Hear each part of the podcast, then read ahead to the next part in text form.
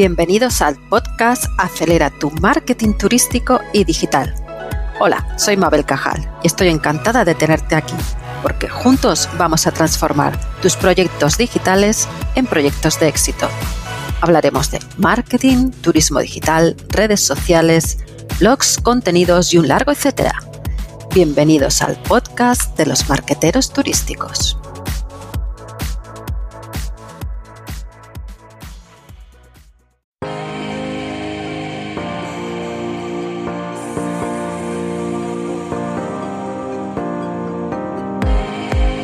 Hoy hablamos de podcast.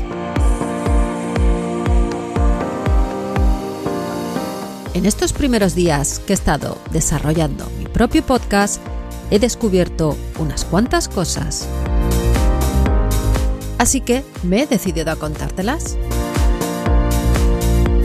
Empezaremos por el principio. Te diré qué es un podcast. Además, te contaré cómo funciona un podcast y te diré para qué te puede servir. Vente conmigo a la sección Aprende.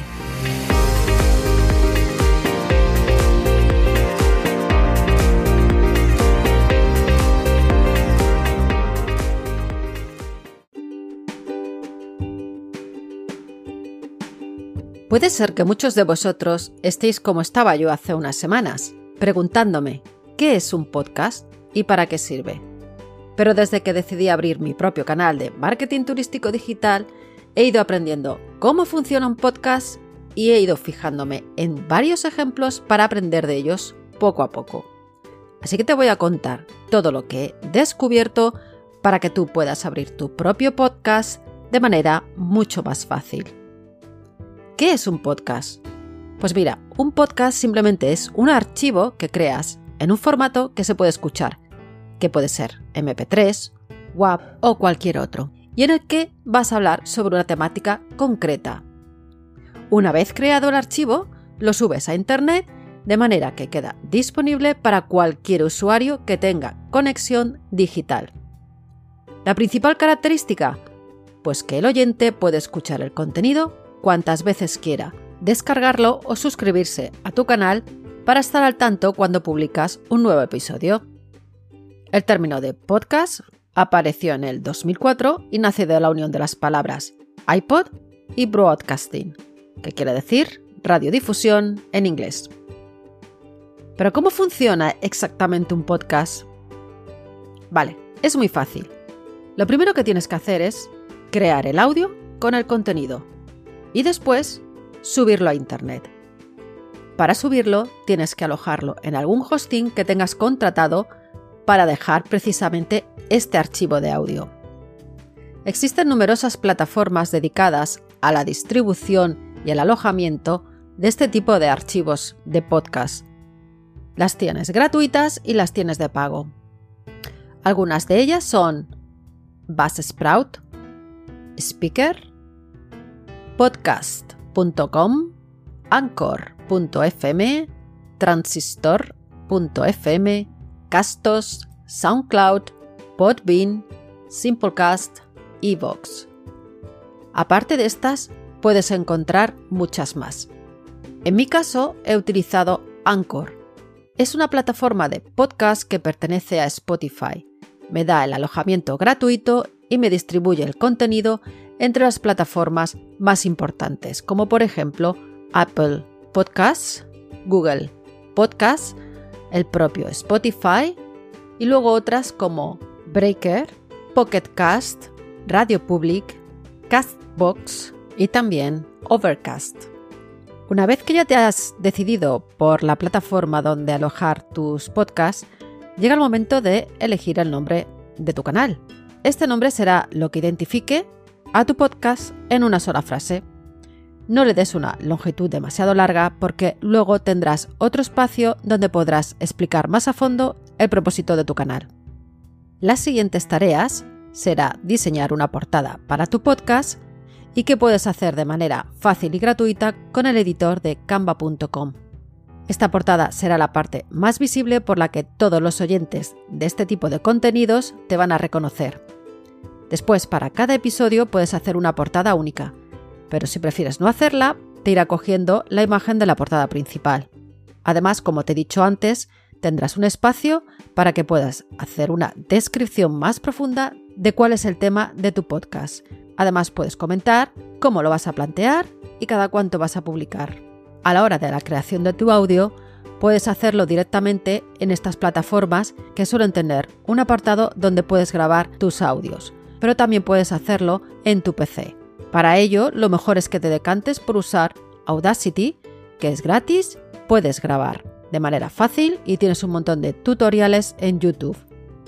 Además, si quieres añadir música, usa una libre de derechos. En mi caso estoy utilizando Pixbay Música, que tiene una gran variedad y es gratuita.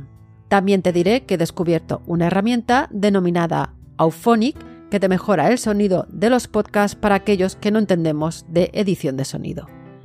Esta herramienta te da dos horas gratis al mes. Y ahora te puedes estar preguntando, ¿realmente para qué sirve un podcast? Bueno, yo lo veo desde dos puntos de vista. Por un lado, le veo unas cuantas ventajas, pero también tiene algunos inconvenientes. Vamos a ver las ventajas.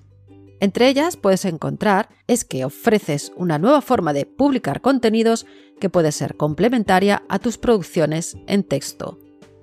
Además, el oyente dispone del contenido cuando quiere, sin importar la hora ni el día. Lo puede descargar para escuchar sin conexión a Internet. Además, se produce una mayor conexión emocional entre el locutor y el oyente y como consecuencia un mayor acercamiento y engagement. Ni tiene que decir que el crecimiento de este tipo de contenidos es imparable. Día a día las plataformas de podcasting están notando un aumento considerable en el número de usuarios.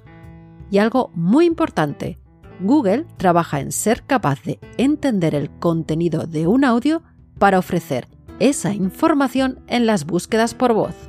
Y además, si te fijas, puedes aparecer como resultado enriquecido en el buscador. Inconvenientes. Lógicamente, lleva un tiempo producirlo y prepararlo.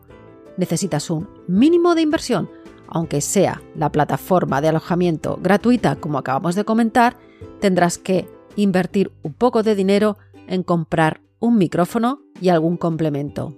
Y aunque es un mercado creciente y con un gran potencial de futuro, actualmente todavía está empezando a consumirse, por lo que nos encontramos ante un mercado un poco pequeño. Te voy a dar un dato súper importante. En el 2020, el 60% de los internautas escucha audio online. Como curiosidad, te diré que el perfil y los hábitos del oyente de audio online se caracteriza por que en un 68% son trabajadores y que además de escuchar audio online está hiperconectado sobre todo a través de tablets en un 66%, televisión conectada en un 58%, consolas en un 40%, altavoces inteligentes en un 30%, además del smartphone y el PC o portátil. En cuanto al formato de audio online, está liderado por la música a la carta, ejemplo de Spotify o Apple Music, seguido de radio y emisoras online en directo o por streaming. Después, radio y emisoras online en diferido y después de estas, los podcasts.